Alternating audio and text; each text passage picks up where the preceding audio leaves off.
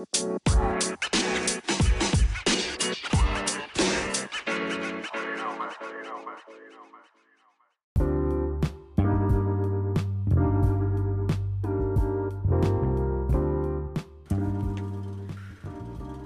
い、えー、皆さんこんばんは。こんにちは。えー、っとですね。えー、この放送は今これどの番組でやってるのかわからないんですけれども番組 番組は僕の番組だ。番組じゃない。えっとどの回でやってることになってるのかちょっと今の段階ではわからないんですけども。えー、っとね大変ちょっとこう何ですかやられてましていろいろと。いろいろとやられてまして四方八方から。うんちょっとダメージ食らってる状態で状態でですね。うんまあ率直に言うと結構フラストレーションというかこうイライラして、えー、おります。でまあその何ですか。まあそんな状態でねあの 撮ってどうするんだっていうか、うん、それをね聞く側はどう 聞く側が困るよっていう話なんですけどもまああのまあ聞いてくれやみたいなねあのなんかさなんかバーのトークみたいなね感じなんで、えー、もともと趣旨がそんな手ないんで、えー、我慢してください。えっとですね。でまあ今ちょっと聞いてるとわかるのかな。うんバックでねちょっとゴンゴンゴンっていうかなんかかすれた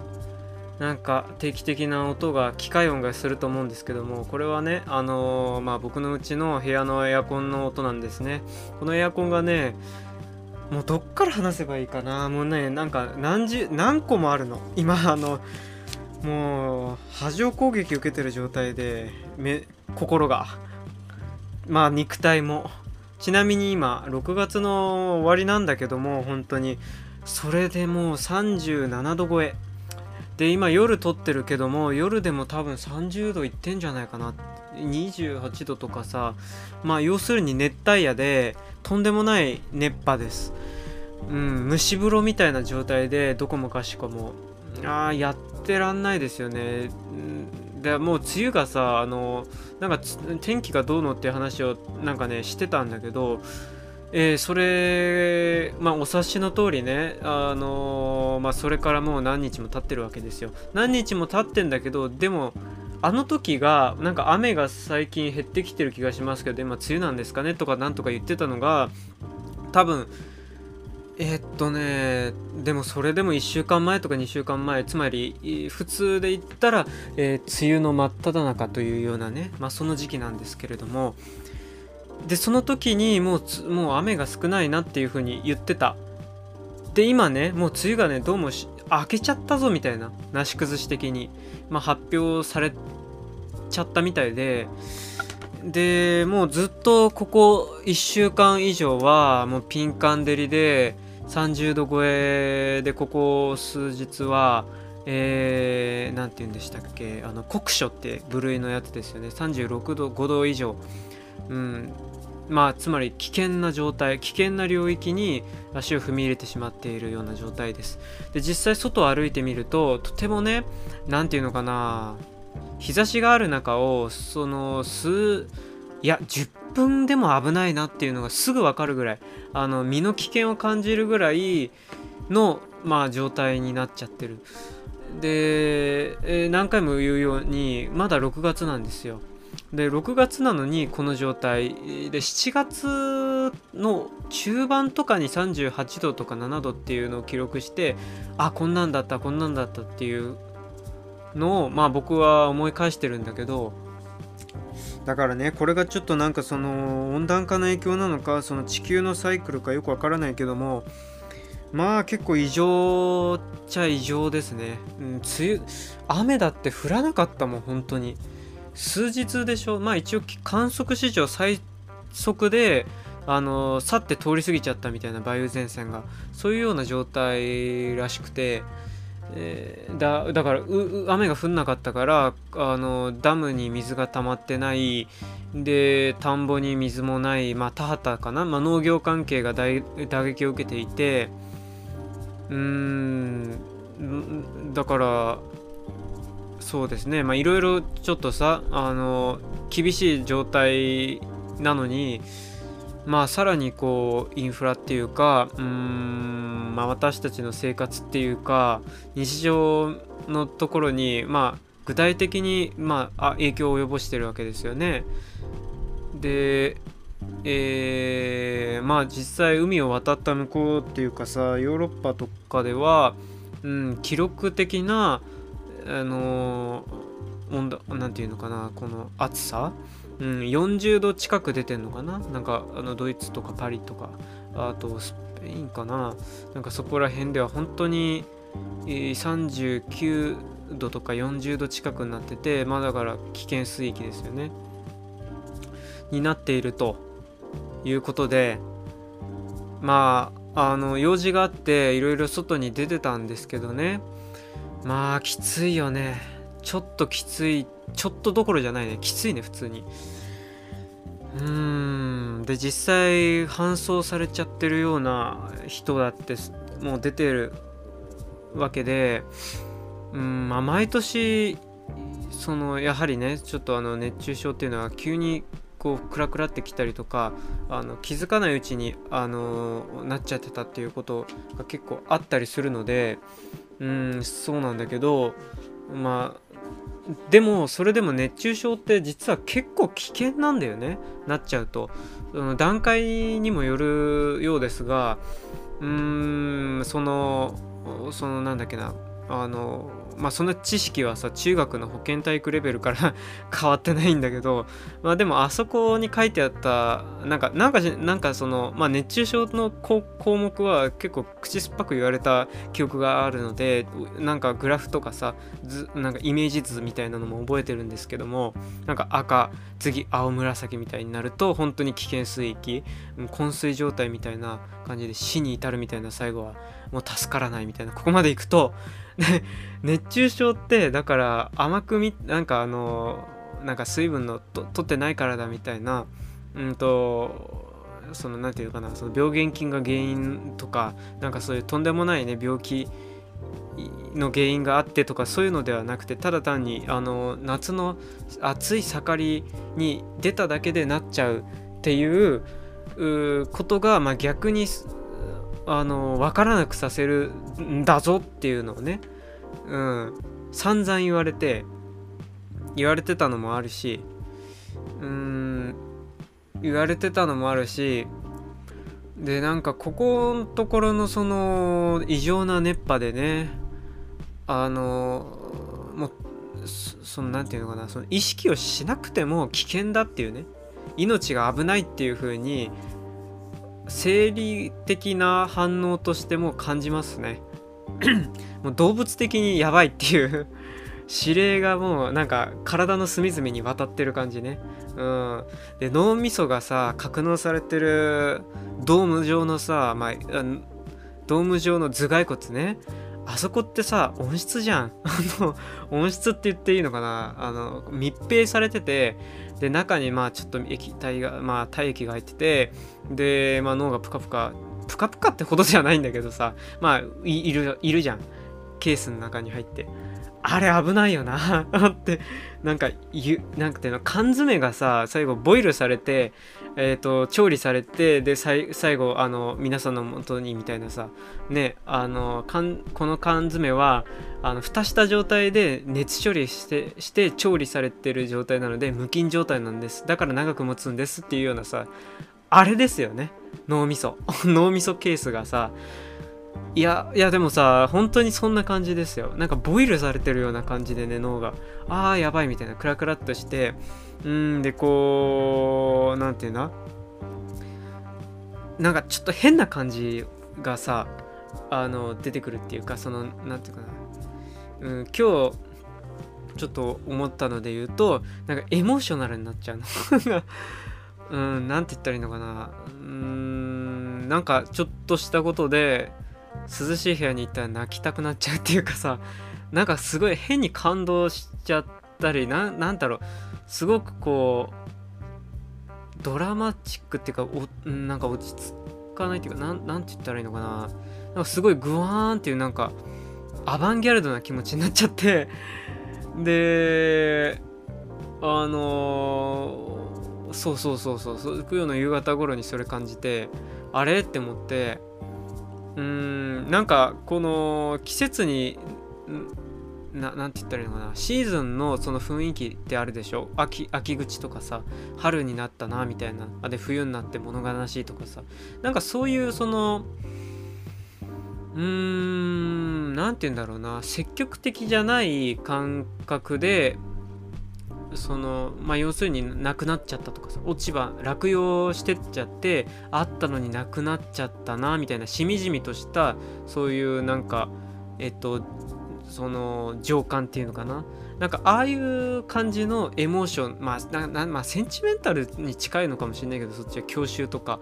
でもなんかそっちになんとなくイメージはエモーショナルなイメージってあなんか感じるんだけど、まあ、夏はエモーションっていうかなんつか。うーんまああんましそういうイメージはなかったんだよね僕は。でもそこれうまくね言えてるか分かんないんですけどなんか今日はねすごくそんな感じがしてそうなんかとても悲しくて美しくて怖いなみたいな感じに襲われたんですよ。でなんか真夏の死とか言うでしょ、ま、言わないかな？あのえっ、ー、とななんだっけな？なんか太宰治がななえ、ー、と受水自殺したのって夏の多摩川じゃなかったかな？えっと、ごめんなさい、うろ覚えですけど、まあ、実際受水を測ったのが、もう4回目でっていうことの玉川上水でってで、そこで、まあ、あの、ね、真珠って形になったから、ちょっとその、まあ、シーズンはわかんないけど、でも、夏だったんじゃないかな、確か。うんでちょっとなんかえっ、ー、となんか遺体の状態があんまり良くないとかさなんかそういうのをなんかちょっと見た記憶があるんだけどであのまあだからさそれうろ覚えなね例えをさ例えをそのまま使っちゃっていいのか分からないんですけどでもその真夏の死とかうーんなんか変な感じでその何て言ったらいいのかな夏だチューブがチューブの Season in the Sun が流れてきたよっしゃ海だ湘南行くぞっていうようななんかねそそういうその発するみたいな情感じゃないわけよ。あのエモーションなえなんかそのエエモいエエモいっていうかそのエモーションそっちの感情じゃないのよ。なんていうかね感動っていうかジーンと感動しちゃうような感じのそういうエモーション揺さぶられちゃう感じね。なんか情動が。あれってさだからうーんまあまあそれあじゃあこれこれここれあそうか。今とてもなんか救われた気分になって夏い道路を歩いてきて西日がずっと追いかけてくる中を入部屋に入ってでなんかその時に何かたまたまふっと見たのにかあのとても感動とかさその時に飲んだ飲んだ水があまりに美味しくてとかさ、まあ、そういうことをなんか条件なあてえっ、ー、とシチュエーションっていうかそのストーリーを物語をつけてうん理由を探ろうとするとまあ結構あるんだろうけどなんかそのうんやっぱりそなんて言うんだろう条件っていうか気象条件みたいなあのまあ、ドライな言い方しちゃうとそれ気象条件に左右されてでまああの脳みそのその神経系統も一応科学科学っていうかあの、まあ、電気信号とかさあとは化学反応でそういう、まあ、あのえっと、フェロモンっていうかうん、まあ、化学物質でやり取りとかも知ってるわけですよね。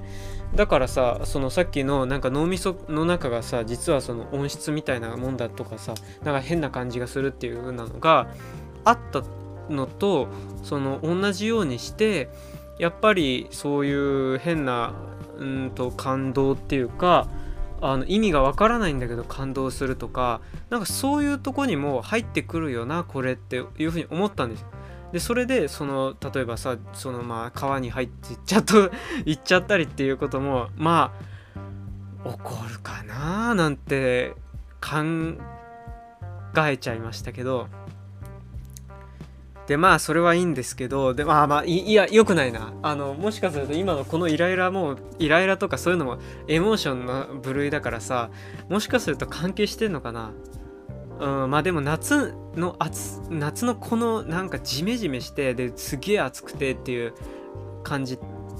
のをなんかイライラするっていう風に表現することってありますよね。まあなんかなんかそうさっぱり言われちゃうとそ 言われる側はなんかねそうするとちょっといやそうやってなんか言わないでくれるっていうのもあるよね。うん、なんか夏の季節のにすり替えないでもらえるもっと大切なことがあってこうやってイライラしてるされさせられてるんですけどっていう私の心はっていう心なのにっていう。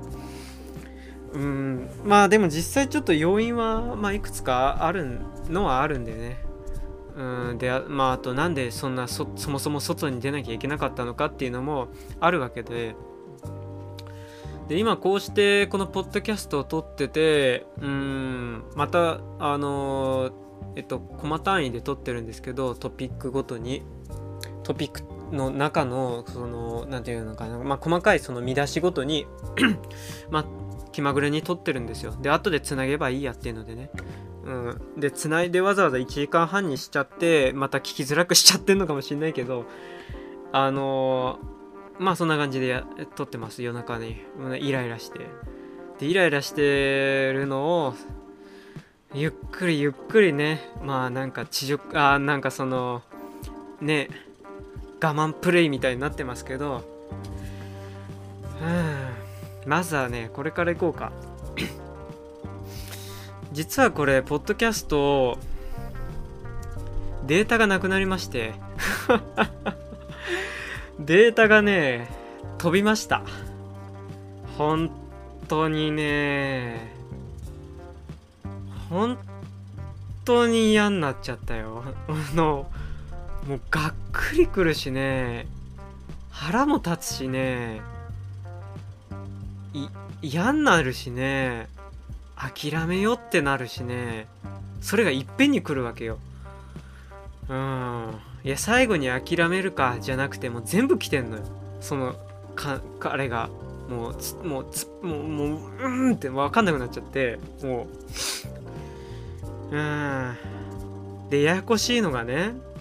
僕これポッドキャスト吹き込んでったのを音声ファイル MP3 に変換してあのまああの書き出してで USB メモリーにうんまあ、外部記憶装記録装置記憶装置に貯めてたんですよ。ファイルをね。でそのメモリーまあ専用のメモリにしてねポッドキャストで使うメモリって言ってでそれで見出し文とかさそういうパーツも全部そこで一括管理して、まあ、一括保存してやってたんですよ、うん、一括管理っていうと聞こえはいいけれどもまあ要はバックアップ取ってなかったわけ。USB にのみあったわけ。その PC に PC のハードディスク内になんかあのそのオリジナルデータがあるとかさあるいはその外付けハードディスク内にバックアップデータを取ってたとかそういうんじゃなくて全部 USB に管理してたんですよ。オリジナルの記憶、えーと、ファイル。でそれを書き出して、えー、編集した編集版とかねそういうのも全部1本の USB に管理してたんですよ。でその USB がダメになりましてどうも。本当にダメね。まあ僕が良くなかったんだけど。うんまあでそれをさまあグダグダ愚痴りますとね。いうそのデータがと厳密に言うとデータが飛んだんじゃないんですよ多分。あの物理的な故障なんじゃないかっていうふうにはなってるんですよね。でなってるんですねっていうのは一応その業者にまあ出してうーんまあその診断っていうのかな最初の修理できるかどうかとかまずどういう風な具合で故障してるんですかねっていうのを、まあ、見てもらうっていうのをまず無料でやってくれるんですよ。でそれでやってもらったところまあどうもこれは物理的ななんか今までのケースと照らし合わせると我が社のケースと照らし合わせると、まあ、どうも物理的にそのあの USB の中のそのコネクターの中に中っていうかまああのコネクターの中じゃないけどあのえっ、とまあ要は回路っていうか端子えっとそななんて言ったらいいのかな。うんまあ集積回路とあまあそれまあ処理するあの基盤っていうのかなそれが入ってるわけですよ。えー、でその中のコントロールパネルがやられてるパターンじゃないか症例じゃないかっていうふうにねまだ言われてでまあ主にねこれがダメになるのはそのちゃんとしたあの USB 取り外しの何て言うんだそのやり取りをしないで処理をしないでなんか外しちゃったりとかあとそういうなんかちゃんとした想定の USB の取り扱いをしなかった場合に、まあ、起こることが多いですねっていうものらしいんですね。うん。で、その通りなんですよ。うん。バッファローなんだよ。バッファローの USB ね。32ギガもあったのよ。本当に。で、そのポッドキャストにしか使ってなかったのよ。だからそんなに使ってないの。音声ファイルなんてさ、1本たかが知れて100メガとかなのよ。1時間半撮っても。だからさ、半分も多分いってないやつ、使ってないやつで、で、それをね、確かね、かなんか編集してたんだよな。で、編集で USB を挿した状態で、ノートパソコンをパタって閉じて、まあ、要は電源オフじゃないんだけど、スリープ状態にしちゃってたんだな。うん、で、良くないのよ。で、良くなかったんだけど、良くなかったし、良くないっていうことも分かってたんだけど、まあ分かってなかったんだな。言ってしまえば。慣れちゃったんだな。やっぱり USB のあまりの手軽さに。うん、で、まあこう、まあ使える使えるっていうふうに思っちゃって。で、開いたらさ、あの US なんだっけその外部装置のあの不正な取り外しって警告が出てああごめんごめんって言って。まあでもまたちゃんまた外して入れ直せばいけるよねっていう風な軽い気持ちでもう一回刺したらあれ？認識しないっていうか。でもなんかそもそもうんともすんとも言わねえなっていう。何にも現れない。刺してんのに。あれおかしいなってなってでまたちょっと抜いて。これも良くない。これも良くないんですよ。後から言えば。でままた刺して。あれ？出ない。変ね。また抜いて。また刺して。また抜いてみたいなさ。やってさ。でまあノート PC を再起動してみたりとかさ。もう再起動もさあんましどうも良くないらしいんだよね。パソコン自体に負荷かけるから。でまあだから良くないことを何回も全部やってさ良くないことを全てやってたのよ。でもどうしようもない感じになってああもう終わったかなこれ。しょうがない。じゃあ調べるかって言って、まあ、そこから業者をちょっとパソコンネットで調べてでまあその、うん、もう本当に知らないからど素人だからあのとりあえずなんかそのさ、えっと、記事でさ見てその USB のデータ復旧とか壊れたとかなどうやどこに頼んだらいいんだろうとかそういうのの記事を見てでまあちょっとこうまあどうもここかなっていうので観光庁とかその大学あの国立国立大学がまあ要は研究機関もここで頼ってるっていうねまあ、そういう触れ込みがある、まあ、ある、よいしょ、あるデータを取り扱いのね、会社を、まあ、ちょっと見っけて、で、まあ、とりあえず電話して、あ、そうですか、まあ、ちょっと詳しく教えてくださいとかって言って、で、予約取って、うん、まあ、行きます。じゃあ、あの、どうしますか？郵送しますか？その USB を郵送する着払いで郵送するかまあ来社するっていう方法がありますがっていうことでまあちょっとまあうんまあ出るんだったらまあちょっとついでにいろいろやってやるのもなんか用事をくっつけてじゃあ来社しますっていう風にして。でそこがねあのー、なんかね本社が本社オフィスが入ってるのが森ビルなのよ。六本木ヒルズ。六本木ヒルズが森ビルなのかな？ちょっとわかんないけど。まあでも森タワーね。で六本木のあのまあなんかあのまあなんて言うんだ？そのまあ、まあ、六本木って言って想像がされるようなねところのど真ん中っていうかさそこの高層まあそこそこ高いとこに入ってるオフィスビルオフィスな。あこんえ森ビルの中に入ってんのかって言って。ああそうか。まあでもまあ六本木じゃあその周辺でやることはとかって言ってまああのー、話つけてまあ明日でもいいですかって言って。でまあ今日なんだけどさ早速行くわけね。で森ビルってそんなに行くことってないしそのまあその森ビルっていうのもそのまあセクションによってちょっと分かれてて分かれてるからさあのなんかマックとかが入ってるようなそのえっとあれはなな何のあれ機能があるタワーなのかな？ちょっと分かんないけどところとか。あとはその森アーツセンター森ビルの美術館ね。森美術館が入ってるのもあれもちょっと離れたところにあるんだよね。確か。でえー、その一番でかいその何十回何百回なのかな。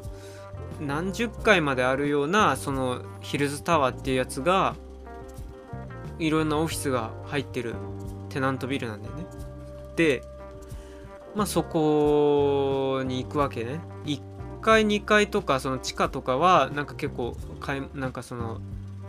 なんていうアウトレットアウトレットっていうんじゃないブランドとかまあいろいろ入ってるとこなんだよね。で3階以降かな。2階がそういうジムとかオフィス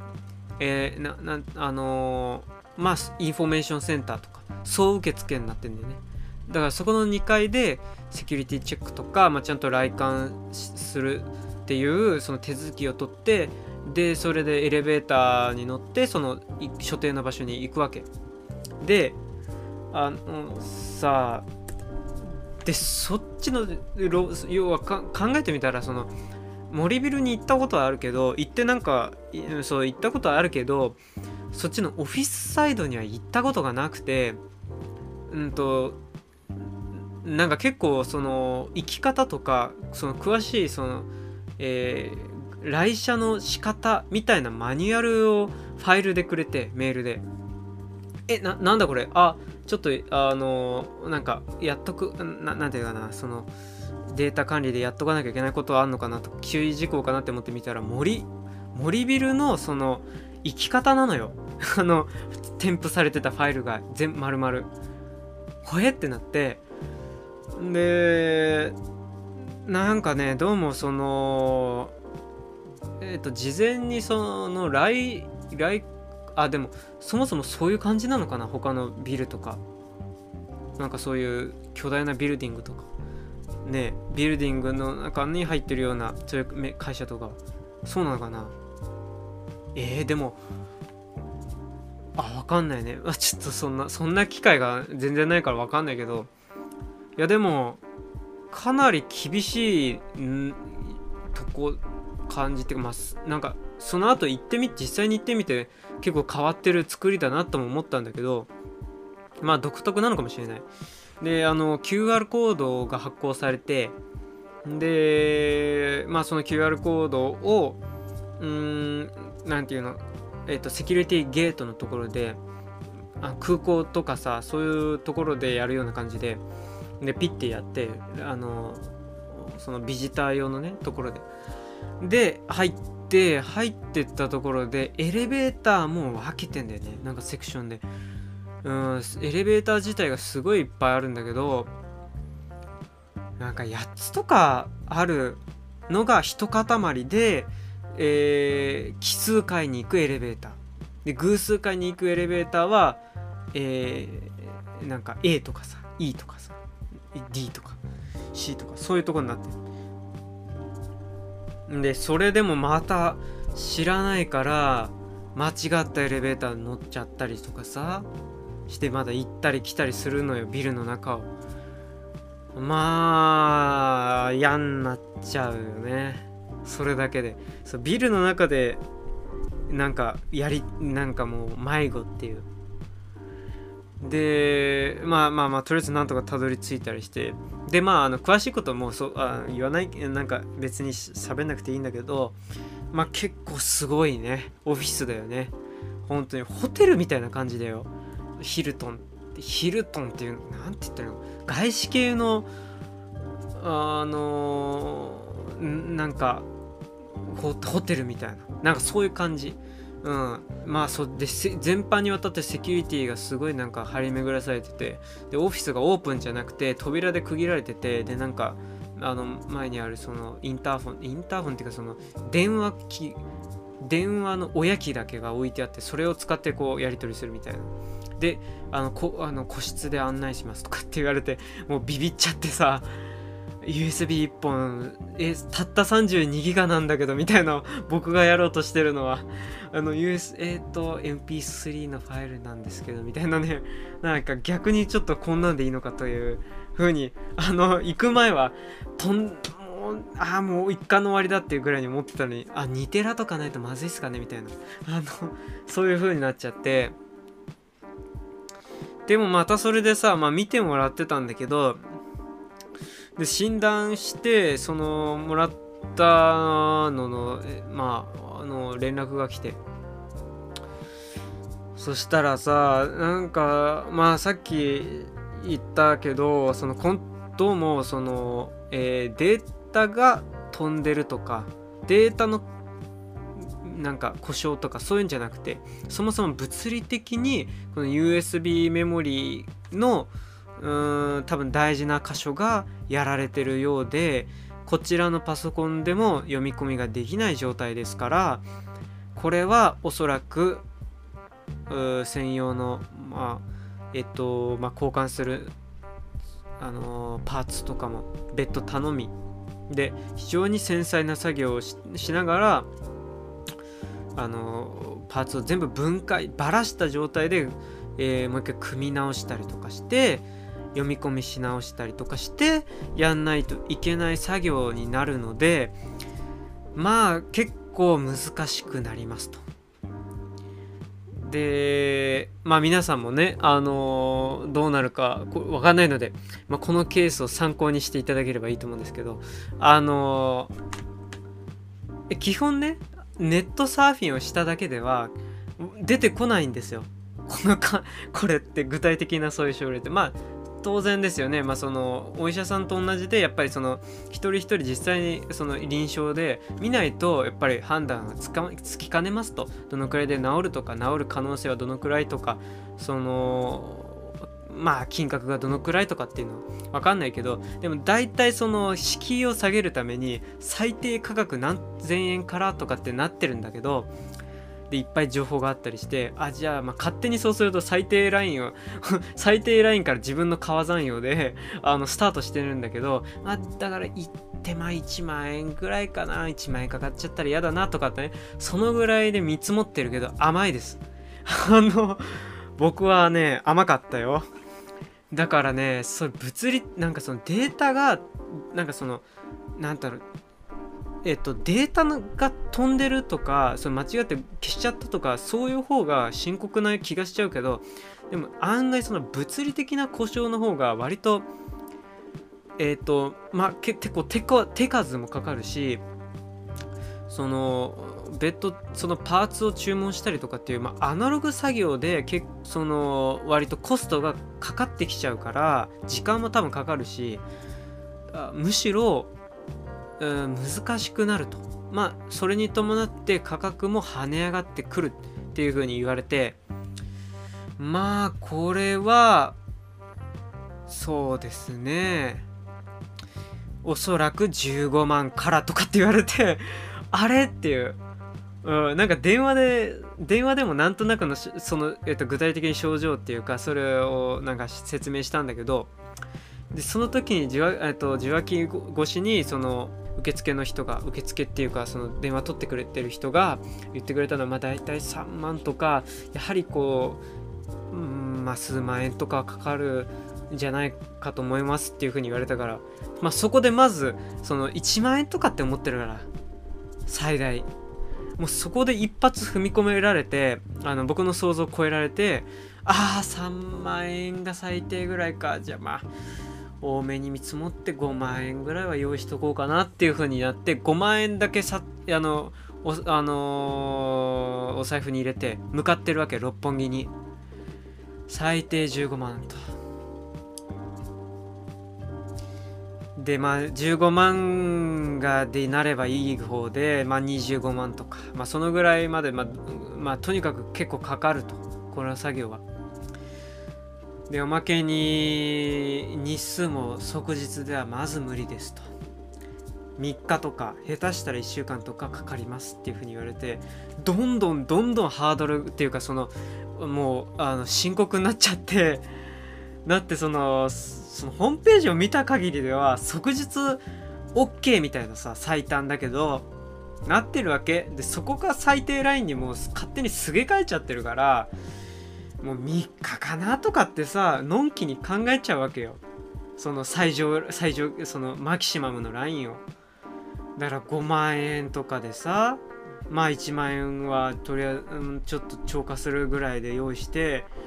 まあそうっすね。早ければ早いほどいいけどまあ1週間かかんなきゃいいですねみたいなこと言ってさ全部無理。袋小路みたいなまあでまあ20万その大まあその大切なデータまあそのこのポッドキャストのデータを全部一応入れてたやつだからまあ大切っちゃ大切なのよね。あまあ大切なデータではあるからまあそのお金ある程度かかるのは仕方ないかなとも思ってたんだけどでも20万とか払うかって言われるとうーんって考えざるを得ないよ。まあそりゃそのそのデータ量が多いとかそのまあね研究機関のでのデータとかさそういうその僕だけの個人のデータじゃないとかさそういうのになったらもうそれはいてもねあの二の足踏んでもいられんっていうことだけどね迷っていられる場合じゃないけどまあそのいかんせん迷えるから。いかんせん迷えるから個人だから。ねえ。もう諦めるしかないかっていうので。もうそれでもうやんまたなんかいろいろああってなっちゃって。そうなんですよね。でまあ暑さでさでもうやられてさ、まあ、帰る時にうだうだうだうだして。でまあまあ多分ダメかなとも思ってたから一応替えの USB メモリーとあとまあ今更だけどまあ更だけどクローズドな記録媒体をいくつかあの分散して置いといた方がやっぱりいいなとこれが基本だなって思思い直してねデジタルはデジタルは万能じゃないなって思い直してヨドバシに行って買ってたんですよね。買ってたのね。でまあそれの設定もしてそしたら帰ってきたら早速 USB なくしてやがるの。本当に。今度は1ミリも触ってない USB メモリーですよ。もう本当にもうねどうしてくれようかっていう。もう田園に死すみたいな。意味わかんないけど。もうあ今ちょっと酸欠みたいになってきちゃった。うんでまあこれを撮ってるのは一応まあ USB メモリ見つけたんだけど見つけたからねようやくあったってなってこれで撮れるっていう風になって、まあ、あのようやくモチベーションを立て直してようやくマイクの前に立てるようやくやっと座れてる状態もうギリギリもう精神的にはねまたしねあの一からややり一から出直すぞってなって撮り直してる状態なんですけどまあ本当に嫌になっちゃうね。自分に嫌になるんだけど結局は。で自分をまあでも持て余しちゃうしさその自分に嫌になっちゃってで嫌になってることあれがこれでもうそれができなくてそれをやってなくてだからそのそれをカバーするにはこうしなくちゃいけなかったのにっていうのが分かってんだけどできないんだよなっていうのでイラついてるわけ。う5なの。5っていうともうどうしようもないから、まあ、気をつけはするけどこれからね。でも本当にもうねでまあ行き着く先は天気だよね。気象条件のせいってね。やっぱりどっか脳になんかなあどうも地球温暖化ですよ。問題は諸悪の根源は。だから僕だけじゃなくて地球にいるみんながそうやってね気づかないうちにどんどんどんどん USB メモリをなくさせるとかさデータを飛ばすとかさそういうところのねあの具体的な、ね、利害関係として現れてんだからみんな分別しようよっていうさねそこに行くわけだよ。ねうんもうなんかもう分かんなくなってるけど。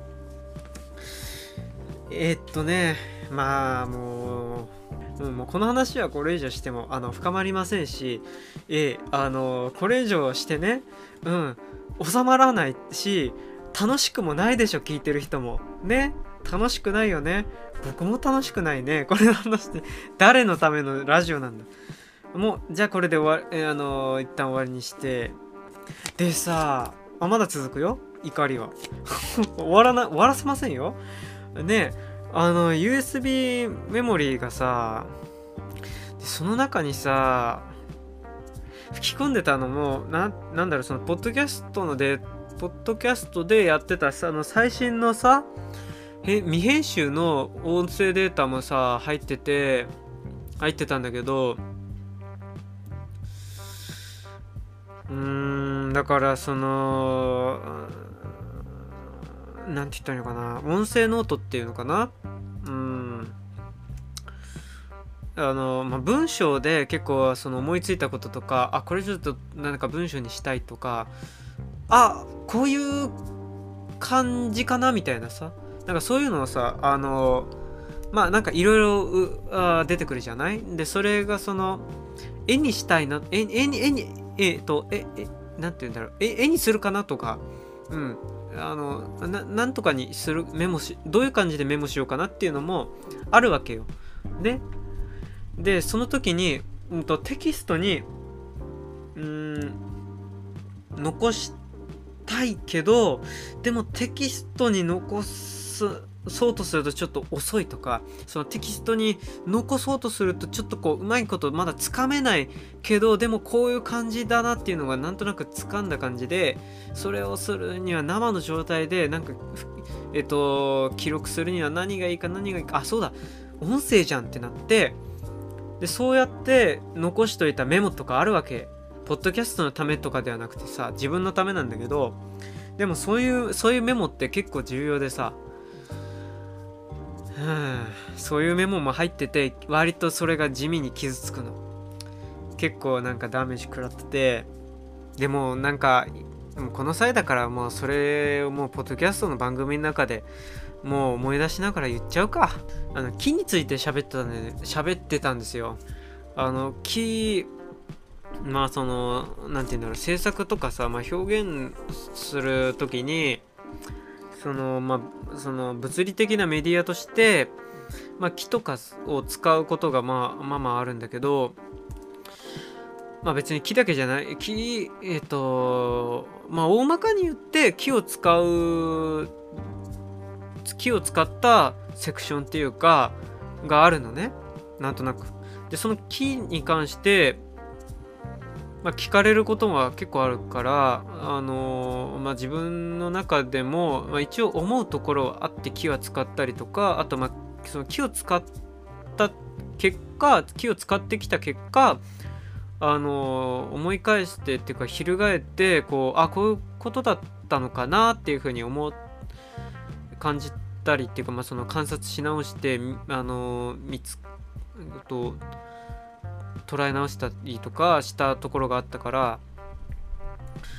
それを音声貸しとこうかなっていう風になしたんですよね。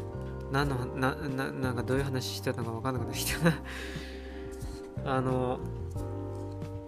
でまあキーはさどういう感じで気になってたかっていう話をしたんですよ。その話ポッドキャストでするか。じゃあ もうこの話いいよね。もう多分その多分こう流れ的にはインターネットの話とかさしてると思うんだけどそれインターネットもね触りだけしてたんだよなお話。それはもうなくなっちゃったからもう。まあいいや。でねえっと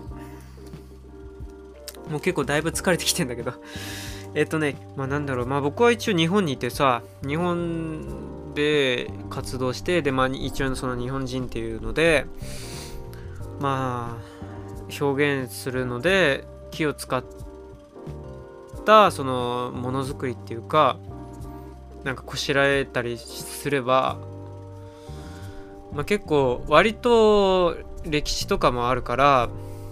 そういう文脈におのずとおのずと組み込めえっと組み込まれた状態で見られるっていうかそのスタート地点がねもうすでにあじゃあこれなんか日本的な何かをここで表現してるんですか？とかそのなんかバックボーンにあるのはこういう感じことですか？とかっていうのがもうすでにそれを見た段階でもうバババババってもうすでにえっとなんかスイッチになっててそのま記号だよね。そのなんか文字とかさ単語みたいなもんでなんとかっていう文字列になってる状態になったらまああの、まあ、それは単に文字なんだけどでもあの車ってなってたら、まあ、あのおののおのおのの中にまあなんか結構いろんな具体的な車とかさそういうものが出てくる。おのずとね。それを指すっていうもう決まり事みたいなものになってるっていうかさまあ記号だよね。記号化されてる。でなんか多分ねそういう機能があると思うのよ。もう木自体には。特に日本でのそういう機能性って結構強いと思うのね。なんかなんていうのかな僕は、まあ、あと工芸とか職人さんとか、まあ、そういう文脈とか、まあ、彼らもちょうどものづくりっていう、まあ、表現っていうのとはまた違うかもしれないけどまあ作品と呼んだり呼ばなかったりっていうのがあると思うけどまあでもとりあえず作ってる木を材料にして作ってるっていうところにおいてはまあ僕とかさそういう人とたちとまあつながるから旗から見てるとね、まあ、だからそういうのもろもろのこととつなげて見られるのは当然なんですよね。でそういう要素要素その職人さんとか工芸品とかそういうののえっとなんかなんかなんていうのかな国に認められた伝統工芸みたいなののそのある種のクオリティが高いものとか角がぴっちり取ってるとかそのえっと宮大工のその手仕事の粋を集めたあれとかさ何十年もあのまずのみを握るまでにそのぐらいかかるとかさ。でその木組みの成功性。全部手なんだけど手作り全て手で作ってるのにもかかわらずこれだけの成功さを、えー、保っているというそのテクノロジカルというかな部分とこう、えっとこうえっとこうテクノロジーっていうかそのなんなんて言うんだっけそのえっと、その成功さあの技術的な部分と同時に衣装的なものデザインっていうかまあデザインって設計だけどさそのえっと、まあ、イメージっていうかさいいのいいのかなその見た現れもえその生かした形とかそのそ生かしたそのえー、もその何て言うかなそのものを生かしたその木本来のものみたいなものを、えー、存分に取り込んでさらに最上級のところまで持っていくような一生にさせるっていうのを両立しているっていうまあそういうところでフィーチャーされることが、えー、少なくないとは思うんですよね。でそれはそうだと思うのそうだと思うし僕はそれを見てたりしてとてもすごいと思うしその、まあ、ある種その、まあ、日本なんて言うんだろうその特性みたいなものはまあ現れてるとは思うのね。現れてるとは思うの。でもあの僕が作品とかで使いたいと思ったりするのは全然そういうとこじゃないっていうかうーんまあ実際そうやってやられてる方はいらっしゃるから別に僕がわざわざ持ちと取り上げてさなんかやる必要はそもそもないしさないしないしそのまあ僕は希薄正直言っちゃうと希薄なんですよね。その気を使うことに対するその自分の表現のそのエッセンシャル度っていうかさその必須度みたいなもので言うとえっとそのなんかそのリンクのさせ方っていうのがちょっとちょっと多分違くて結果なんだよな。で木を使うっていうのはまあどっちかっていうとその条件付けをまず最初に作らなきゃいけないっていうところでとりあえず木を使ってえー、木のことに関してできることって何っていう風にまず最初に条件付けを設定しちゃう、まあ、コンピューターシミュレーションみたいなもんですけどでその条件付けをしたところででじゃあ何ができるっていうのをやった結果をまあ、結果が記録っていうかとしてまあそのうーん、まあ、作品とかいろんな現れとして出てくるわけですよ。でそれで出力されてきたものをまたあの反復してまあ見てえ、ー、と捉え直してみてそれで咀嚼し直すっていうかでどうなのっていうのをもう一回見直すっていうそういう作業になってるんですよね。だから当然そのなんだろう取り組みとしてはすごいまあ時間がかかっちゃうし、えー、ぐその分かりやすくその今の作今作ってる作品とかそういう表現に関して綺麗に説明することは多分できないんだよね。それは振り返った見たある程度時間を置いた上で言葉に言葉の器に取れるかなっていうようなまあリポートっていうかさうん感じになるんだと思うんですよ。言うなれば。だからそのコンセプトありきっていうかその何て言うのかな、まあ、コンセプトから決まってるっていう場合もあるけどでも大体においてはあのまあ、キーはこういうこれこれこういうところでこういうものがあるこういう部分があるからこういう感じで木を使ってこういう風なうーんことをやりたくてこの木の表現をしているとかっていう風にないんですよ。ないの。多分。うん。ないっていうかその、まあ、僕の意識では希薄なんですよ。で僕の意識では希薄。だけどそれがあ置かれてった置いてかれてった遺跡としてまた見て見直すとそのアーカイブを読み直していくとあこういうあれかなっていう風なそのうんと捉え方、うん、つなぎ方はできるだろうなっていうことなんですよ。でそこにおいて僕はやる意味があるっていう風に思ってるんですよね。うん。なのでなのでね多分あんまり答えることができないんだけど聞かれても。えっ、とでも何もないかっていうとまあ一応ちょっとやってきたなやいあのそんな長くはやってないけどまあでもそのまあ本当に多少ね多少こうそれを続けてきた中でえー、まあ思ったりとかその捉え直し捉え直しをしてきた上でのことっていうのがまあ溜まってきたので溜まってきているので、えー、徐々にそこを言葉にしていこうかなようやく言葉にしていこうかなっていう風になってきてるんですよね。でそれの多分初期段階かなって思うんだよね音声にするっていうのは。でそうやってアーカイブされてああの記録として残ってって残ってったものとかをもう一回見直していくいった中で思うのはやっぱり最終えっ、と前述の前述したその日本らしさとかそういう意匠とかそういうまあ心っていうか精神性っていうのかなコンセプトっていうのをフィーチャーしたいとかっていうのでは全然ないんだな全然ないんだろうしなんかそことは全然ち全然っていうかそのつながってんだけど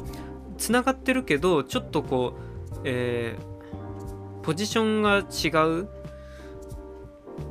も部分がどうも木には木に関しては言えるだろうなっていうふうに思うんですよ。でそれがとても面白いしうーんまあある意味では日本らしさとも言えるかなとも思って今ではそれをそれをまあちょっと意識的に要素として使っても表現できるかな？みたいなみたいな感じが今現在の地点かなって思います。で、うん、まあ先に言っちゃうと僕がそれで木に関して思った日本らしさみたいなものっていうのはそういうなんかミクロコスモスっていうか小さいところにどんどんどんどんズームインしてってズームアップしていってで棚心っていうかその茶室的世界観っていうかその精緻さと大胆さとでその本質を見極める手の役割とかなんかそういう部分の凝縮された結晶みたいな営みっていうところはエスカレートしていったところのある点極点としてまあ見るところであって決してそのそれのみによって全く語り得る部分、うん、語り得るものはそんなに何て言うかむしろ見えなくなっちゃうところが多いのではないかなっていうふうにも僕は思ったんですね。でそのまあそれは民族学とかの分野で結構掘り起こされ掘り起こしがまあ行われてきた仕事だと思うんだけど宮本常一とかあとそのまあ民芸とかねえーと、あとその、うんと、上民って言われてたけどそのいわ歴史化されないようなそのハイライトシーンになんないような営みとかその人々っていうのがけかなりの量当然ある。でそこを見ることの学問的大事さっていうのはそのなんだろう今につ今のその見方っていうのに非常に深く通じるところがあのあるだろうあるとすればかなりの部分あるのではないかっていうようなことだと思うんです。でだからその極点で表されるものっていうのは多分その伝統工芸とかそのそのまあ循環する方向性っていうかそのどんどんえっ、ー、と専門的ええの専門家になっていくっていうかエキスパート化していくことだったりしてそれは一つのらしさっていうかエスカレーションしてったものに宿るらしさっていうのはまああるとは思う。あるし多分特徴的ではあるだろうなとは思いますけど。あこれね多分インこあのインターネットに関する話でも似たことが言えると思うんですけどにうんなそのエキスパート化っていうかその曲点を見るっていうことね。ハイライトシーンっていうか。でそれは一つの現れの少佐ではあるけど明らかにそれ以外のところを含んだ上での部分を常にこう見続ける見続ける眼差しっていう方が僕はあの興味関心があるんですよ。でそれは作品とかの表現とかにをまあ僕はあのさっきも言った通り後から見なきゃいけないのでアーカイブをその時の視点っていうのはやっぱりそういう風なのがこれはそのどっちが先か分かんないですけどその僕がそういう興味あったからそういう作品を作ってそういう作品として捉えてるのかそれともキーのあれがやっぱり働きかけてっていうのがあのまあどっちもかと思うんだけど影響を受け合し合ってそういう風になってってるのかもしれないけどでその日本らしさみたいなのでうん、あえて言うと僕が思うのはねうんなんかそのつく作っちゃうことだと思うんですよ。作っちゃうこと。でそれはうーん何て言ったらいいんだろうな。木に結構寄りかかってる部分って割と濃厚だとも思ってえー、まあさっきも言った通り歴史が結構古くからあ歴史が積み上がってきてる。で積み上がってきてるっていうのはそれだけ長いことを使われ続けてるってことだよね。そのある特定の場所で。まあ風土って言ってもいいけど。だからそういう場所でその最適化されてったそれは環境要因っていうかその結果として、えー、そういう歴史のアーカイブになってったっていう。他の地域に行けば全く違った例えば石の文化とかさあの、全く違う文化だってあるわけだしでその中においてまあ日本ではやっぱり木のものっていうのが割と残ってるっていうかあるようだと。いうことはうん僕は多分都合が良かったとは思うんだよね。いろんな意味で。うんまあ日本はそんな感じでその、まあ、よく言われる通り水が豊富でしょ？うん今年は梅雨があれだあの全然なかったけど水がとりあえず豊富ででまあその地理的環境日本列島が存在しているその位置関係っていうのがあるしで同時にそのえー、日本列島のその形っていうのもあるし形っていうのもあってそういう地形が形成されてでまあ木が非常に燃え燃える燃えてで木も燃えたりして山とか森林ができたらさらに水を貯めることができてとかっていうのでそれ以外の部分森林に関わるような環境っていうのがどんどんまああのであのその都合がいいなっていうので、えー、集まってきたりとかして形成されたりする。でなので石も産出することはできるんだけど圧倒的にそのなんだろうなまあ木もあればあ木があのまあ絶対数的にも木のが多分多いとは思うんだけどで木をまあ使おうっていう風にまあ向くのは当然だなと思うんですよ。あるから。で石は使ってもいいんだけど当然加工のしやすさが木と比べて全く違いますよね。うんあの採取する難易度とかそのコストも違えばえー、加工のしやすさっていうのも全く違う。もちろん耐久度は耐久度も全然違いますよ。木は石に比べたら全然ものによるけど種類によるけれどもでも圧倒的に石の方が多分うんケアしなくてもけまあケアしなければ余計にかな。うんあのえー、全然違うだろうと、まあ、だから石はどっちかっていうその永遠なるものみたいなね。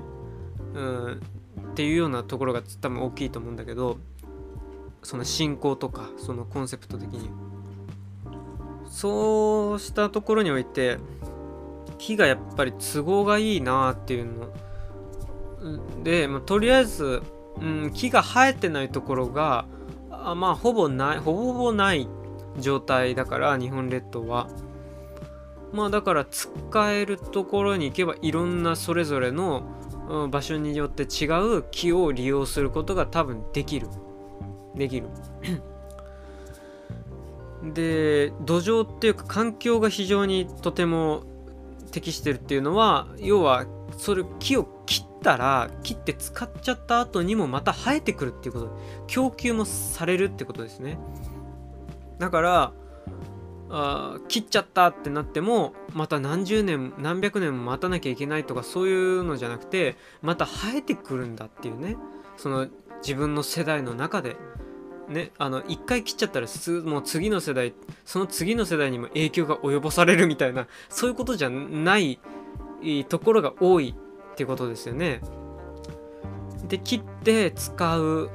で使って立てて加工がしやすいからどんどん作ったりとかして、まあ、その衣装を凝らすこともできるしいろんな難しい加工とかも、まあ、できるだろうとでそれに応じたあその道具を作ったりとかあるいはその手の技術っていうかまあそそっちそっちも発達してそれに合わせて発展していくだろうと。であとねあと結構重要だと思うのがえっと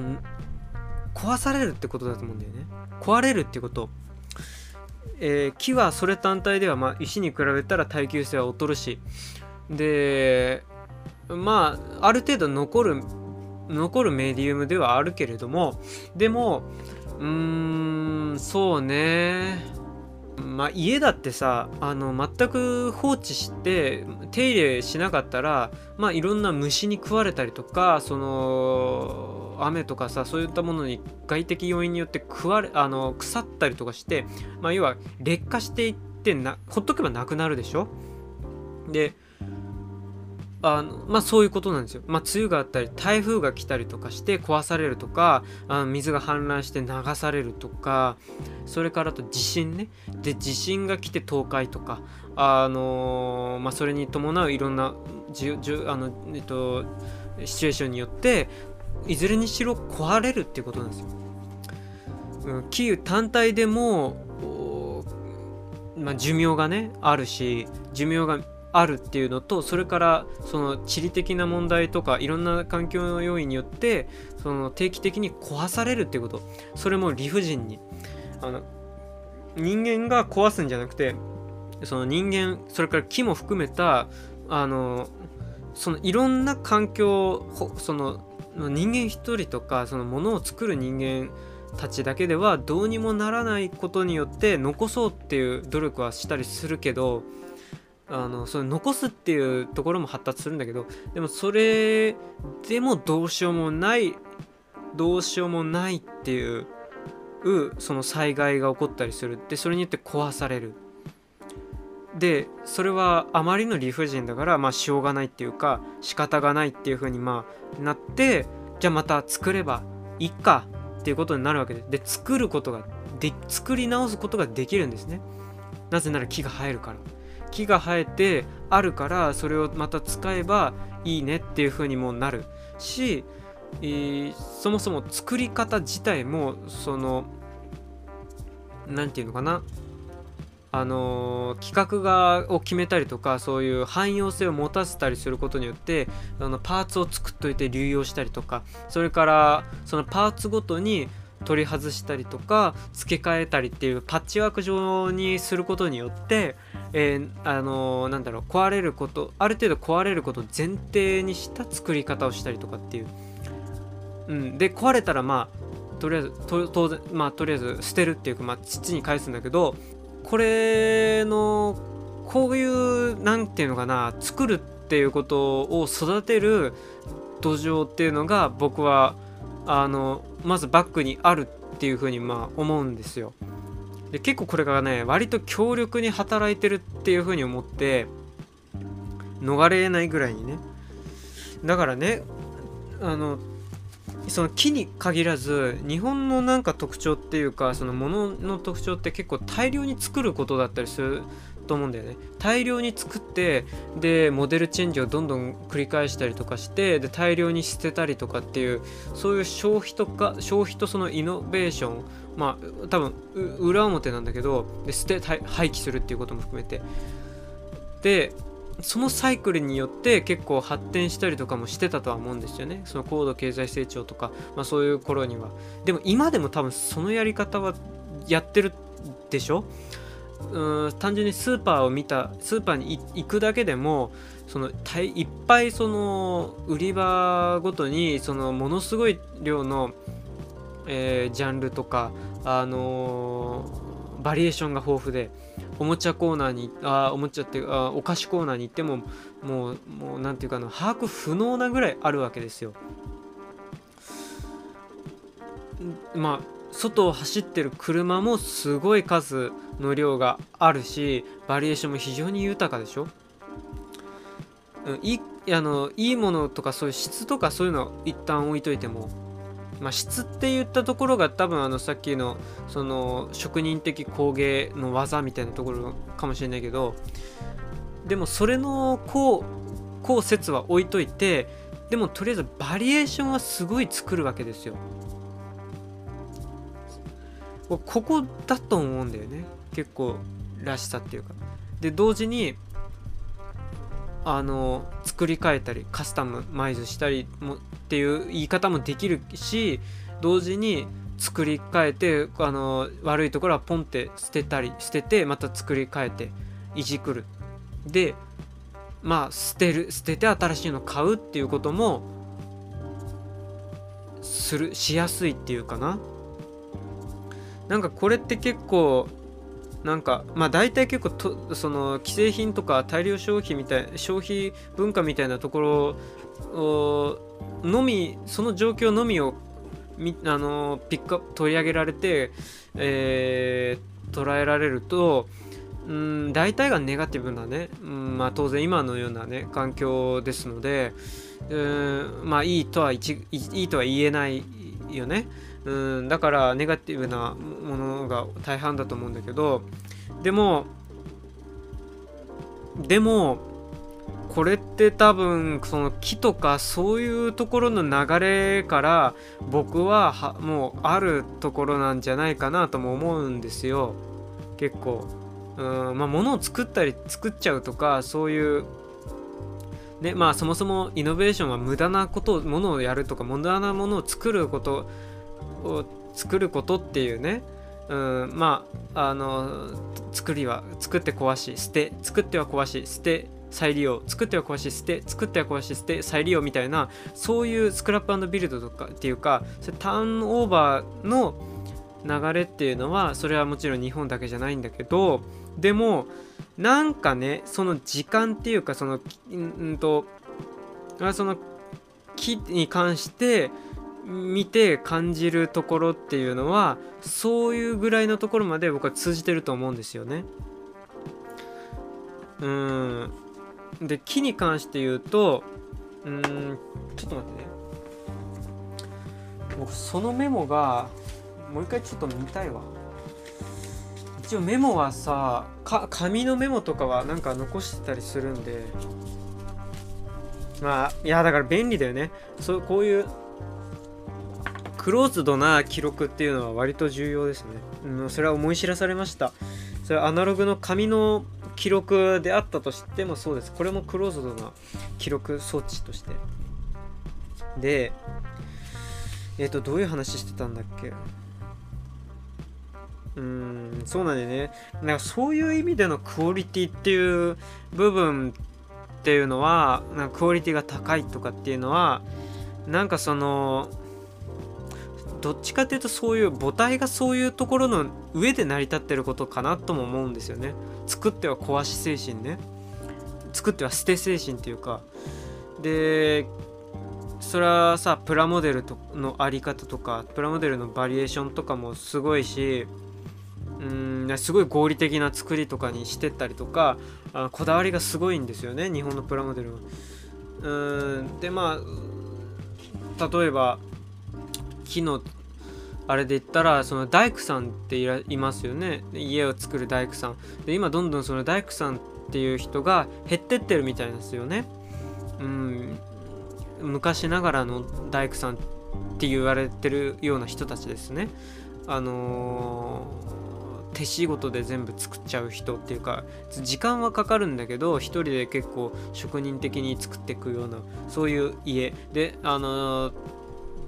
お金もかかるし時間もかかるんだけれどもとても丈夫で長持ちして、えー、世代を超えて使うことが住むことができる家みたいなねものとか。でそれに対して言われるのがおおよそはシステムハウスって言われるようなものとかですよね。メーカーが作る企画があるその家。よくプラモデルとかって揶揄されたりしますけどうん、そういうプレファブリケーションとかそういうあの何て言ったらいいのかな、うん、縦売りの構造ですとかですよね。うん。そうプレカット工法で工場で全部、えーと、刻んで持ってきて現地では、えーと、組み立てるだけっていうか。うん。だからでもあの形状っていうかその構造っていうのはすごくその何て言うんだろうかなものづくりにとても実は適したやり方そのものづくり作りたいっていう願望欲望にむしろ正直に、えー、現れた出てきた形とも僕は見えるんですよ。うん、であのー立ってでシステムハウスのその作り方っていうのもそのさっきも言った通り企画品があったりとかそういうパーツの企画品があるから流用が可能だったりして付け替えとかあの、まあ、カスタマイズもできるしっていうのはさっき言ってたこととまあ丸々同じなんですよね。うん、五重の塔のその建て替えっていうかそのメンテナンスとか、まあ、そのそのレベルでも多分変わらないんですよそのやり方っていうかあそのそのなんていうかな作り替えとかそういう作り方っていうものはねでその建築用金具とかそういろんなものを開発しててもそれのバリエーションだってものすごい数あるわけね。で今その建築工法っていうのもさらにどんどん変わっていったりしてて、えー、最新建築工法っていうのだとまああのうんまあ科学と一体化したりしてて、まあ、何年えっ、ー、と燃えない木とか木材とかあそれから集成材を使ったねえー、木の板を重ねてったあ材料とかなんかそれによって形を作る作り方っていうのがその何て言うかなうん木を削ったり刻んだりすることによって形で組み合わせたりとかして作っていく作り方とはまたちょっと違う作り方とかっていうのもできるしみたいなそれバリエーションの広げ方。これなんだよね。その水平方向に展開するっていうこと、うん、作るそのさっきの大量に作ったりその壊れたり。でこあっていうことの、まあ、リスクヘッジでもあるし同時に作りたい願望っていうのをとてもうまく体現してくれるメディアでもあるなっていう気はね。だからそれだけのバリエーションが非常に揃う。そのバリエーションの揃える揃えたいっていったものっていうのはその文房具なんか見てもそうっていうのそうだしさっきお菓子とか車とかそういうのも全部そうそうそうじゃないですか。だからそういう作れる土壌に感謝っていうかね。だから逆にその職人さんっていうかその手仕事でゆっくりと作っていくっていうかそのなんかオーダーメイドで手ずからこしらえるみたいなあ精度はすごいっていうようなそういうところから見てえっ、ー、となんかそういうシステムハウスとかそのパッて作れちゃうとかえーと、そのそんなに修行をしてない人でも作れちゃうっていうねそのものづくりがみんなのものになるっていうところこれすごいことだと思うんですけど逆にそうなっちゃうことが何て言うのかな鏡にを通してなんかばらされちゃうっていうか化けの皮が剥がされちゃったみたいなので嫌だっていうのもあるのかなっていうのが思うんですよね。あえて目の敵まあ商売敵でもあるから目の敵にするけど同時に作るっていうことを本当に正直にやっていくとこれだこういうことになるっていうかうんあこん ここまでこういうことにもなるんだっていう。で自分が関わっててること無関係じゃないっていうのもありこう余計反発するっていう反発したいっていうのがあるの働くのかななんていうふうにまあ思ったりもしましたね。うん。でもう一つ自分のエピソードを付け加えてちょっと言いますとうーん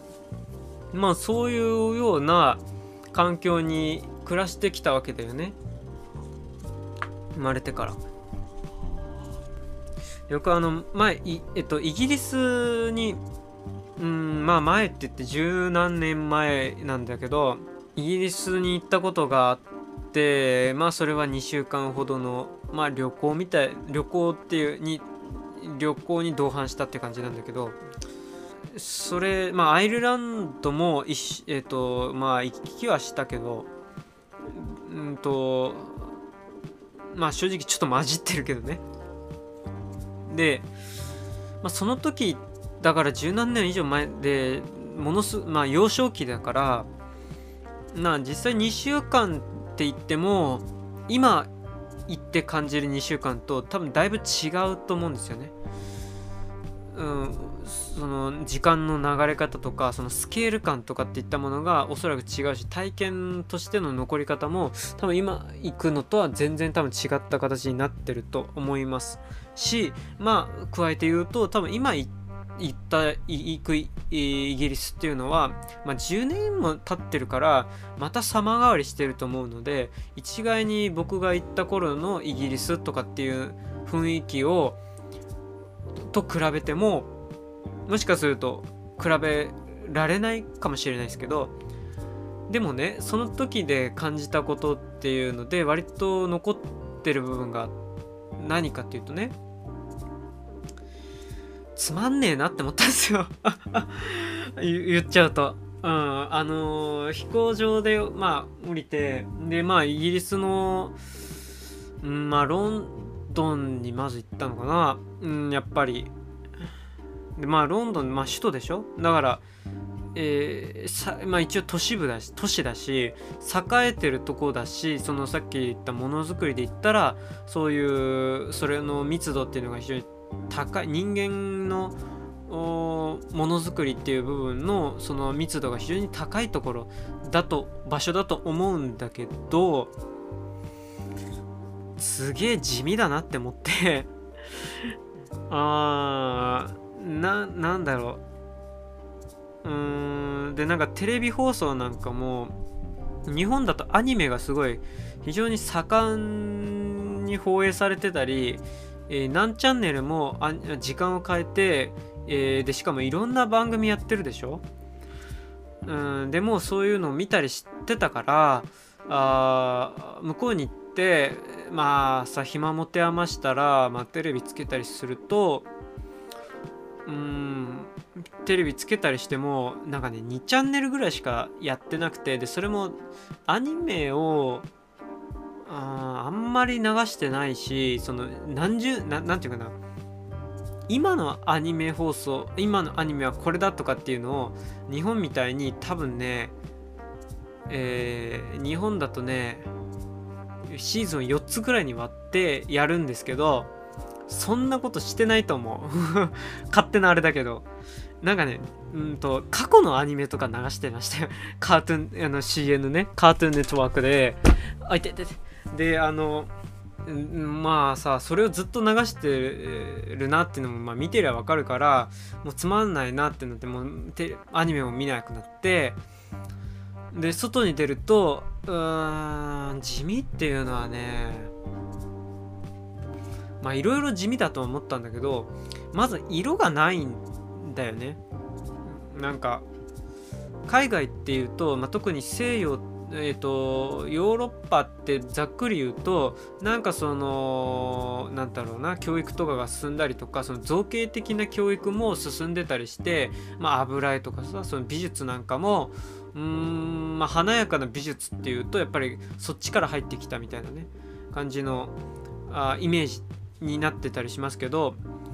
うんで色の教育とかって言ってそういう部分も進んでればえー、街にあるものとか、まあ、あとファッションとかも非常に色をふんだんに日本よりも使っていると。うん。まあ日本はすごいなんか全然色がないみたいな なんかあの比して日本はこれよっていうような感じで言われたりしますけどあれの比較対象として挙げられるのって多分ねまあ多分なんだろう特定の地域じゃないかと思うんだよな例えばまあ、アメリカの地そのか、えっと、海岸沿いのとことかあ海岸沿いのところ端っこのところとかあとはうんまあわかんないけどオランダとオランダとかなんかイタリアかな？わかんないけどでも多分そういうところのでそれも地域の一部だと思うんだよね言ってるのは。でイギリスはさそもそも大陸じゃないじゃない？日本と同じ島国ですよね。それもあって多分ちょっとまたそのヨーロッパって言った時のあれカルチャーと違うと思うんだよね。で少なくともそのロンドンね。うんロンドンの雰囲気の感想っていうと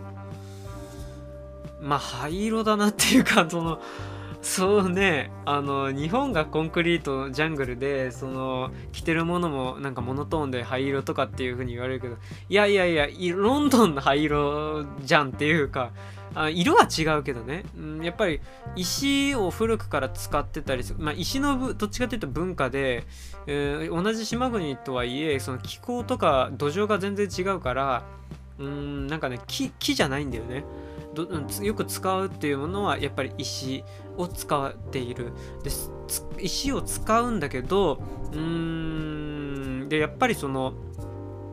まあ木が豊富じゃないかったりするところもあるから石を使わざるを得ないっていうところのね。まあ、日本はだから選択肢があるっていうところもバリエーションに加担してんだと思うんだけどその、まあ、選択肢が多分そんなにないとは思うんでで天気もそのそ気象条件もそんなにうんまあ、シチュエーションが豊富にあるわけじゃないっていうのもあるだろうし。あちなみに言った言った時はあのロンドンはずっとねあの霧のシティだろうって言われますけどそんあんまりそうでもなかったけどね。は結構晴れてました、うん、でえー、っとねうーんそうで石は単純に木よりも残るけどで日本と違うのは地震とか災害が起こりにくいですよ。だから下手すると石をねあのパッて積んでまあそれこそのそこまで知識ない人でも積んで置いといたらまあ100年とかさその人がそのそれ自分が作ったものが崩れ落ちるのをまあ見ないなっていうぐらいが普通みたいなね。下手したらちゃんと作れば何千年も持つっていうようなものが残っちゃうわけね、うん、残っちゃうんですよ。でそれって結構影響してんじゃないかと思ってましてそのものの見方とかその時間感覚っていうのはね。うん。でまた横道にそれるああそう。で灰色っていうのはちなみにコンクリートの灰色ではないですよ。どっちかっていうとそのだから石とかの灰色経年えっ、ー、と経年まあ、ね、年がた時間が経った石っていうか黄土色っていうか、うん、黄色みがかった黄土色みたいな色のね、まあ、そういう感じが多いなっていう風に印象でした。であのちなみに横道にそれますと僕あの石とか木とかそういうなんか物の時間っていうのが僕はあるって思うんですよ。あのでまあ実際その、うん、生き物だったら体内時計って言ってたリズムとかそういうのが、えーと、地球のあれにあ地球とか、まあ、宇宙的環境変化っていうかリズムに合わせてうんあの同期してるっていうのがあ言われてますけども。でまあ当然人間もそうなんですけどあでもそれ僕あのよく言われるのはその個人個人で、まあ、もしくは個人対、え、地球とか個人対宇宙っていうようなそういうレベルであのになっちゃうかと思うんですけど比較とか考えればでもね多分結構混じ,、ま、混じり合ってると思うんですよ。うん、で環境って言った時の環境はそういった各々のそういう別々の例えば草木犬とかそういう動物とか虫とかがいっぱいいる中にいての人間のその、えー、時間感覚とでまたそうそういうのが、ま、とはまた違う環境にいての人間の時間感覚時間の流れ方っていうものは多分違ってくるっていうことって違ってくるだろうしあのー、で僕は実際ちょっと感じたところがあったんですよ。でそうやって変わってったっていうことは多分そういう環境いろんなものの時間がひしめいてるところでのもの影響を及ぼしあって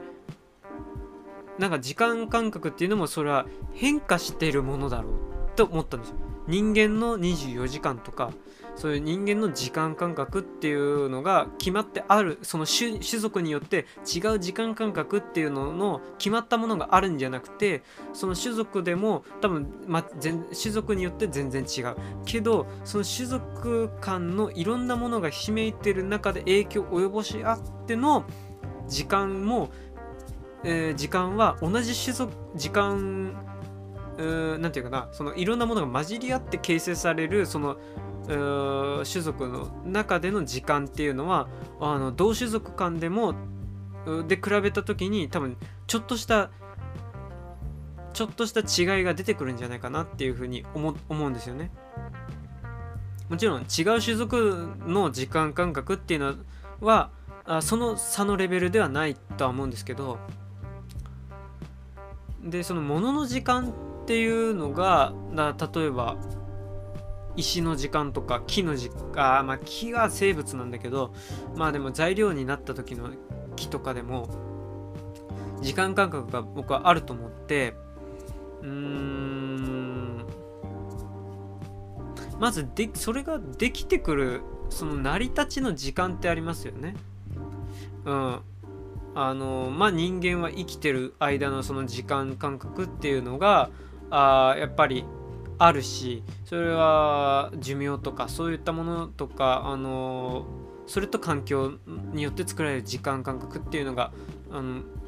えー、によっていろいろ決まってくると思うんだけどで石だったらその何千年何万年かけて作られてできてくるっていうその過程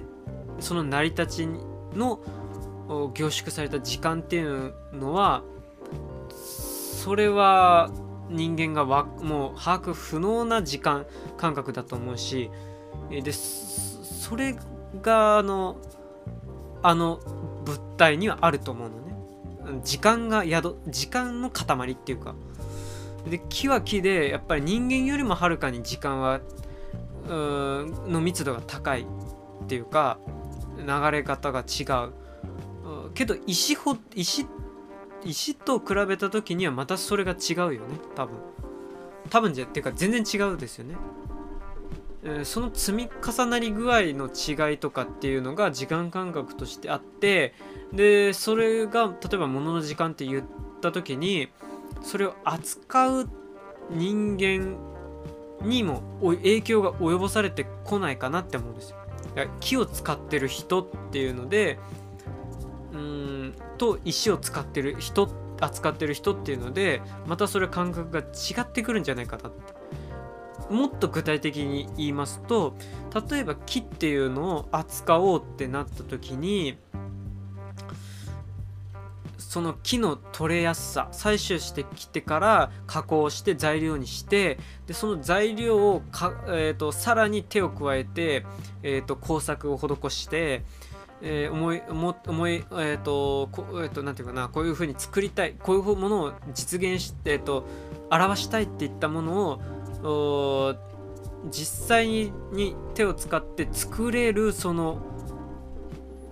リズムそれからスパン時間の長さっていったも時間の流れ方っていうのは割とうん割と早い方だと僕は思ったのね。割割とだけど。多分作りやすいし都合がいいっていうのがある。そこにあると思うんですけどさっきの都合がいいっていうのをもっと具体的に言うと。チェーンソーでカッああのカットしたりしてでノコギリとかいろんな道具を使ってやっていくと割といろんな形思えた通りにするっていうことがあの、うん、そこそこ叶えることが可能。でそれを叶えるのに、えー、まあわりかし時間はその何十年もかかりますっていうレベルではないと。でそうやって作ったでその作り上げたっていったものがやっぱり同時に壊れますよね。うん、どんどんどんどん劣化していってまたそのその土に帰るっていうかそのサイクルにその長その時間の流れ、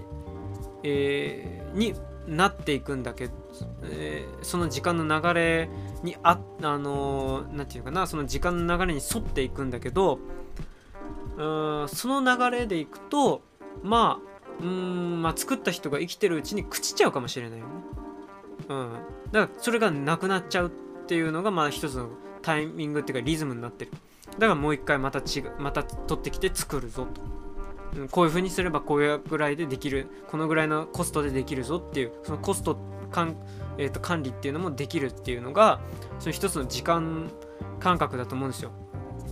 それは物を扱ったことによっての時間感覚っていうのが多分えっ、ー、とそういう形で入ってくる、うん、でそれがその扱うものがたあの具体的に木じゃなくて石になった時にはそれが全く通用しないわけですよ。全く通用しない。うん。なのでその見方っていうのも変わってくるし当然。その感覚時間感覚っていうのも多分変わってくる。1日丸1日では、まあ、これぐらいしかできないなとかね。うん。そのリズムっていうのが全く違うものがこれ人間にあるっていうよりかはいろんなものその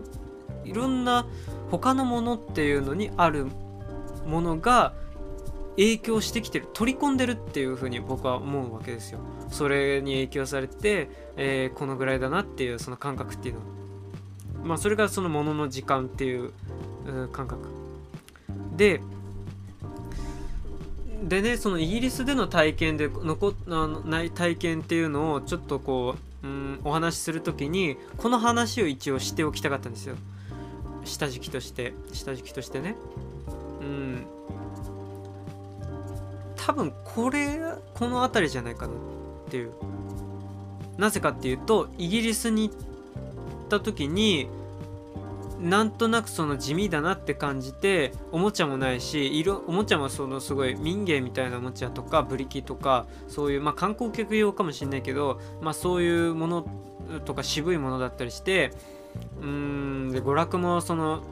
うーん何て言うかな。ま、まあ、特に子供ができる娯楽なんてないわけですよ。うん、大人が楽しむものはあるとしてもなんか暇を持て余してなんか川沿いを歩くとかさ散歩するみたいなさ鳩を見てるとかうんなんかそういうなんかむしろおじいちゃんと近いあ子供と老人は近くなってくっていうかねあだからすごく時間その時にすごいあのまあだんだんでもそれに慣れてくると。で慣れてきた慣れた後でまた日本に帰ってくると今度はねあれなんか時間が早いなって感じたんですよ。なんとなくだけど。忙しいっていうかうーんまあいろんなものがあるし、でむしろこう色とりどりだよね。いろんな意味で。うん。日本の方がねその意味で色とりどりでしたよ。どっちかっていうとね。うんなんか天気もさすごいね。あの飽きないしさ見てて。四季もあのまあこうバリエーションがある。いろんなバリエーションが豊富であるっていう。水平方向の展開だよね。うん。でこれがなななんかねで多分これはね今のこの年齢になっていなんか一定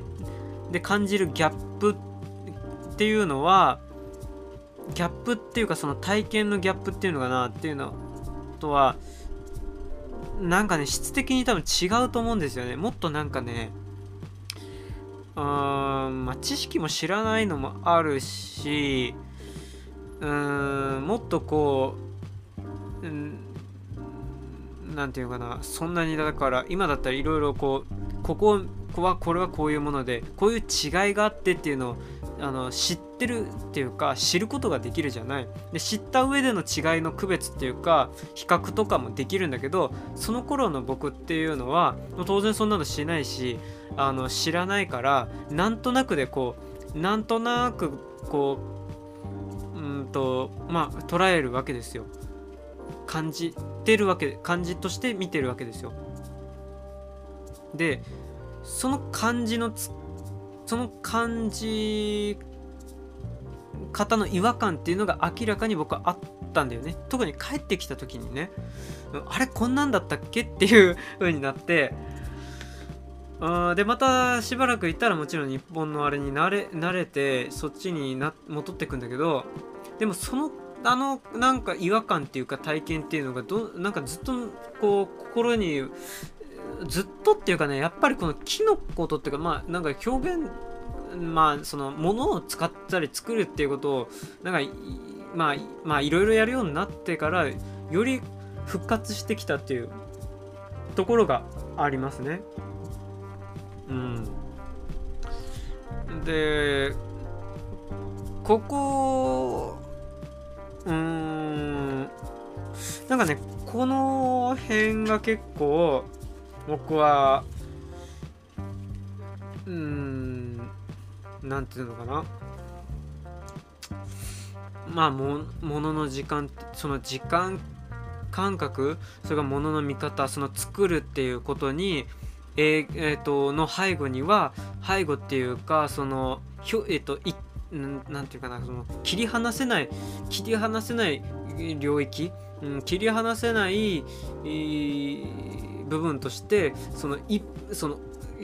ななんだろうなそのうん簡単には言えないぐらいあると思うんですよ。うんでそういうふうにして、えー、なんていうあのその日本らしさっていうかその日本で例えば木を使うとかそして表現として木を使ったでそれをがなんかえっ、ー、と残ったでそれをあがあ、まあえーと、データベース化されていってでまた振り返って、まあ、捉えていった時に、まあ、こういうことかなっていう風なその捉え直しっていうところで思い思至ったっていうか思ったことのその大まかな捉え方なんですよね。その作るっていうことの。まあ、木って、まあ、木で単木単体で言う言なんていうかなその作るっていうこととそれはその環境とかそういうなんていうかなそのものとかの関係の仕方人の人間の関係の仕方っていうのが多分そういうえっ、ー、となんかいろんなことがある中でのそういうところで、えー、例えば木で木として言うならばあの、まあ、木からそのところに行けるぐらい割と木はあ面白いインターフェースだなとは思ったわけです思ってるわけですよ。うん。まあそういう風に、え、見てますけども。ええ、まあかわうんそれ今のところそういう風にはそういう風に思ってるっていうだけなんだけど。よいしょ。でうんで今なんどのくらい喋ってんのかな。じゃあそうですね、まあ、このぐらいにはしときますかね。うん。結構、あの、思いのほか喋、喋ってたので、うん、まあ、今回はこのぐらいで終わりにして、えーと、そうですね、まあ、だから次回から、あ次回以降にまた少しこうメモなんかあのストックされてるノートメモに戻ってそれのネタを消化していこうかなっていうふうに思います、えー、そのネタっていうのはまあ気になってるトピックですね。うんそれがインターネットなんですよね。うん、インターネットのそのもろもろっていうかきまあまあ当然、えー、皆様インターネットに触れてますでしょう。多くの人がもう、うん、逆もう触れるようになっちゃったんです。でそれに伴って、まあ、多くの人がモヤモヤとかいろんなことを感じているでしょう。もしくはとてもいいなっていうふうに思ったりあの快適に過ごさしたり楽しいなって思ってるエンジョイしてる使ってることでしょう。でしょう。なのでとてもいろいろいろいろ喋りがいがあるなと思いました。でまあメモをねこうバーってこう書いてったら結構長くなったんで、まあ、ちょっとじゃあ喋ろうかなっていう、うん。まあ、途中ですあのそんなにメモを書くことなかったらまあこれはまあじゃあ一回喋んなくてっていうなるんですけど、まあ、結構なおも言えることがいろいろありそうなので、えー、その話を、えー、したいなというふうに思います、えー、それとですねえっ、とえーまあ、このポッドキャストは主に僕の一人で独り言っていうかそういう形になってるんですけどもうーんまあちょっとこうゲストっていうかちょっとまだ具体的な話は何も決まってないんですがその番組を作りたいなっていうふうに思ってる次第です。えー、それがいつおおあの明らかにされるかそれはわからない あのあるのかどうかもそれもわからないということではいえーえー、もうこんなところで以上かな。はい。えー、まあなんかね、ずっとバーってベラベラベラベラ喋ったらですね、もう怒りがもうどうでもいいというか、あ単純にもう疲れました。喋って疲れた。うん、もうね、あの、皆さん、良い、えー、お正月じゃねえや 夏をお過ごしくださいということで、あのー、まあ暑いですけどね、これからも、ま、多分まだ暑いでしょう。えー、7月、8月、どこまで行くのかな、暑さはちょっとわからないですけども、まあ、あの、まあ暑さにはね、あのまあ暑さは仕方ないですからって言って仕方ないっていうのがねすごいあのとてもエモーショナルなあれだあのあれだと思う。情動っていうかその感覚だと思うんだけどううまあいいや。はい。えー、じゃあそんなところで。もうこれでいいですね。いいね。うん。いいでしょ。じゃあもうこれで締めしもうこの、えー、これで今回は一つの放送としましょう。えー、じゃあ終わりですね。はい。えー、ではまた次回以降聞いてくださるといいなというふうに思います。ではまた。